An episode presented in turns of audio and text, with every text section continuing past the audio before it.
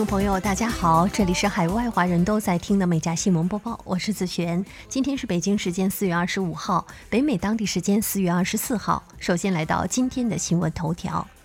美国疾病控制和预防中心当地时间四月二十三号建议，应取消美国范围内暂停使用强生新冠疫苗的规定，并在疫苗包装上添加警告标签。CDC 以十票赞成、四票反对、一票弃权的投票结果认为，强生疫苗带来的好处大于风险。CDC 同时建议，美国食品和药物管理局应在该疫苗上添加一个标签，以说明该疫苗将可能在五十岁以下的女性接种者中出现涉及血栓的罕见并发症的风险。新冠病毒攀上世界第一高峰，尼泊尔政府几周前重新开放攀登全球最高的珠穆朗玛峰圣母峰，但二十三号传出了挪威登山客与其向导夏尔巴双双确诊，幸好已经康复。对高度仰赖登山观光收入的尼国旅游业来说，游客染疫无疑是重大的打击。每年三月到五月的尼泊尔春季登山季，都有数百外国登山客涌入。受疫情的影响，尼国去年三月宣布关闭登山路径一年，最近才宣布重开。所有旅客必须持有七十二小时内的病毒检测阴性报告方可入境。截止到新闻发稿，美国今天新增四万六千三百五十三例确诊，总人数三千二百四十七万七千五百九十六例。五十七万九千六百二十七人死亡。加拿大今天新增六百四十九例确诊，总人数一百一十七万四千零四十二例，两万三千九百五十六人死亡。最新的美加疫情信息，请看我们美加新闻播报公众号底部的美加疫情速递。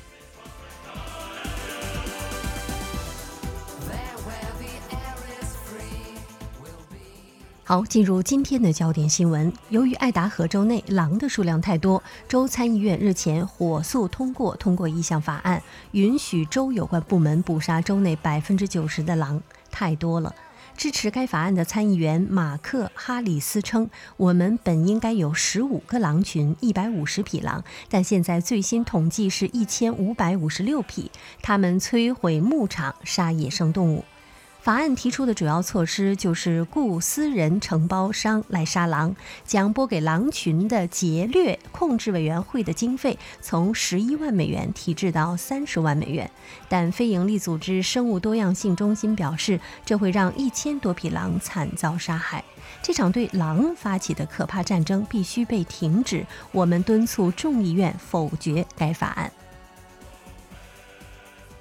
美国加州参议会日前仅以一票的优势通过了一项法案，旨在给吸毒者提供一个合法的、安全注射毒品的场所，以防有人因意外过量而死亡。不过，该法案仍需通过州众议会，并由州长决定是否将法案签署成法。近年来，监督注射站点在世界各地出现，其目的是以一种公共卫生方式应对阿片类药物的危机。这些注射点在部分国家是合法的，但在美国仍然非法。该法案的起草者参议员维纳表示：“强迫人们在街道上吸毒并不能促进安全。我们应以一种公共卫生手段来应对毒品的使用，并给他们介绍戒毒项目。”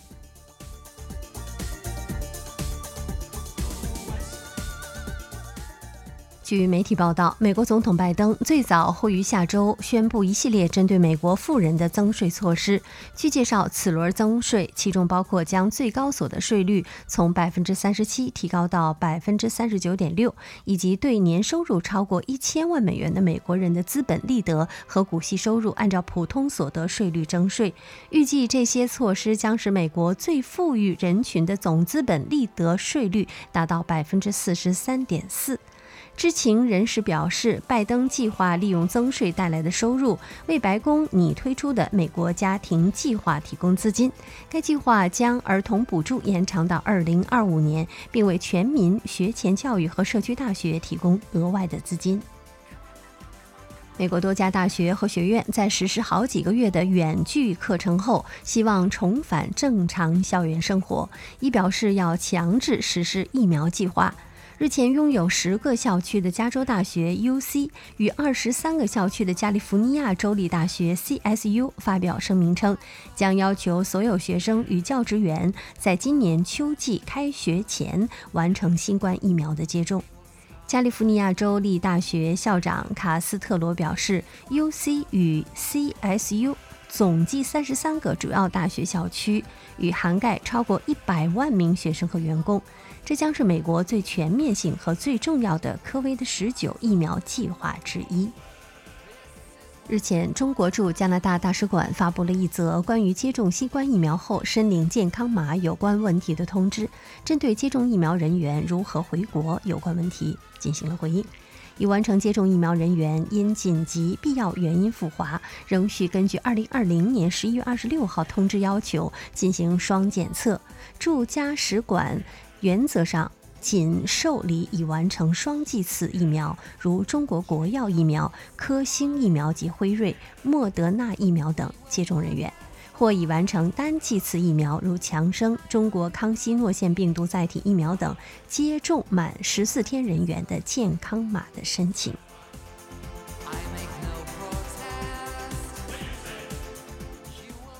当地时间二十三号，美国总统拜登批准肯塔基州进入重大灾难状态，并下令美国联邦政府提供援助，以支持州政府和地方政府恢复并修缮在二月二十七号到三月十四号期间受到严重风暴、洪水、山体滑坡和泥石流影响的地区。援助包括为临时住房和房屋维修提供款项，为未投保的财产损失提供低息贷款，以及其他帮助个人和企业主从灾难影响中恢复的计划。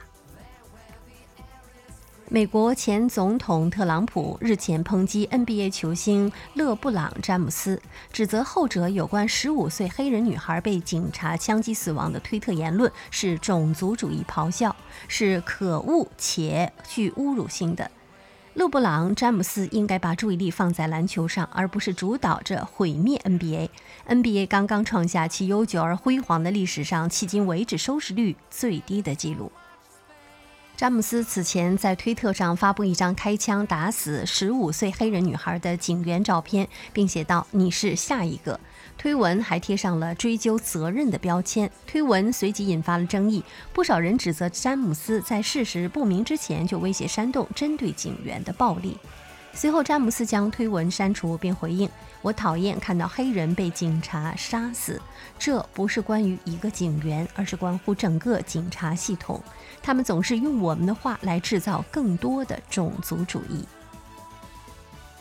加拿大联邦数据模型近日显示，封锁已见成效，病毒传播速度已经减慢。联邦首席卫生官现在督促各省不要急于解封，并且表示，只要百分之七十五国民接种第一剂疫苗，暑假开始将可以慢慢解封，恢复正常的生活。特鲁多总理与妻子索菲·特鲁多日前也是在渥太华接种了他们的第一剂的疫苗。特鲁多在脱下衬衣前幽默地说：“嗯，我记得今天穿了件打底 T。”在接种疫苗前，特鲁多轻轻地安抚太太，握住索菲的手，说：“别紧张。”英国伦敦某诉讼的团体日前发表了声明称，指控 TikTok 在没有充分的安全措施、透明度、监护人同意或合法权益的情况下处理青少年数据，违反了英国和欧盟的数据保护法，并要求其删除全部的个人信息。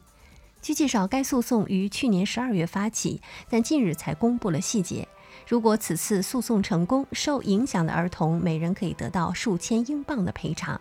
据估计，仅英国就有超过三百五十万名儿童受到影响。这意味着，如果 TikTok 败诉，将面临着高达数十亿英镑的罚单。TikTok 表示，伦敦诉讼案中的指称没有根据，公司会积极辩护。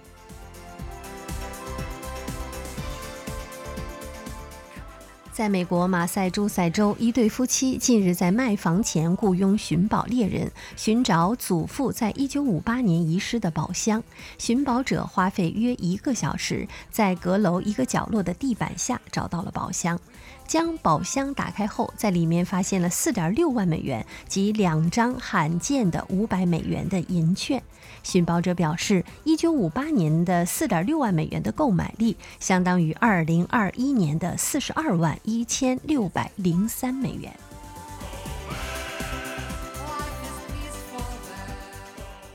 一位 NASA 实习生竟然伙同自己的女友偷到一百零一克月球岩石，只为体验在月球上男欢女爱的感觉。部分月岩被找回后，发现已经被玷污，再无价值可言。这位月岩大盗名为萨德·罗伯茨。据萨德交代称，他计划偷走月岩的主要原因是他想把它们撒在床上，然后在月球上体验男欢女爱的快感。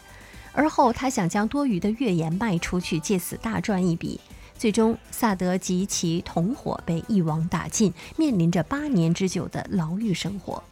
但是，监禁生活也没有抹杀这位天才的进取心。萨德在监狱中自主攻读了物理学、人类学和哲学学位，甚至还成为了宇宙大尺度结构研究领域的泰斗。当地时间四月二十三号，位于新罕布什尔州的一家人为了揭晓新生婴儿的性别，使用了大量的炸药来举办性别揭示派对。爆炸引发了巨响和剧烈的震动，当地居民一度以为发生了地震。报道称，这家人在采石场引爆了八十磅的炸药来举办性别揭示派对。然而，这次爆炸的威力之大。甚至连隔壁马赛诸塞州的一些地区都有震撼。就在采石场附近的居民表示，他把我们墙上的画儿都震掉了。我可以接受一些无脑的东西，但这太极端了。目前引爆炸药的男子已经自首，暂无人员受伤的报告。美国联邦法院日前表示，又有一名纽约男子因参与今年一月份的国会山骚乱事件而被捕。此前，执法部门收到信息，显示他曾在社交媒体和约会应用软件上和别人的聊天中谈论过冲击国会大厦的事情。这名叫罗伯特·查普曼的男子在二十二号被联邦调查局逮捕。此前，FBI 获得了查普曼在社交媒体上所发帖子的信息，截图显示他还发短消息告诉在约会软件上认识的一名女子。我确实冲进了国会大厦，一路冲进了雕像厅。一只叫德克斯特的狗狗近日火爆网络。它可以像人一样用双腿直立行走，有时遇到路人还会把前腿搭在对方的肩膀上，给对方一个拥抱。在德克斯特一岁的时候，因为车祸失去了左前腿，但是小家伙竟然无师自通，慢慢学会了用后腿走路。从学会后腿走路，小家伙又阳光了起来。主人说他很坚强，很快接受了自己的困境。德克斯特在路上健步如飞走路的样子被路人拍了下来，传到了网上。他也变成了一只网红狗狗。他在 TikTok 上有二十二点七万粉丝，Instagram 上有将近七万粉丝，甚至他的视频片段还上了《今夜秀》的节目。居住在加利福尼亚州的麦克凯利亚拉森近日将爷爷杰克与已经去世的妻子通过人工智能重逢的视频上传到了社交媒体，引起了广泛的关注。屏幕中的年轻女性眼睛一眨一眨，转头看向杰克，露出了灿烂的微笑。当一见钟情的妻子再次出现在眼前的时候，杰克不禁潸然泪下。天啊，真的是我的妻子，我的妻子还活着。这则视频的点击量已经超过了一千一百万次，网友们纷纷留言：“这才是爱情真正的模样吧！”好感动。好，以上就是今天美甲新闻播报的全部内容，感谢收听，我们明天再会。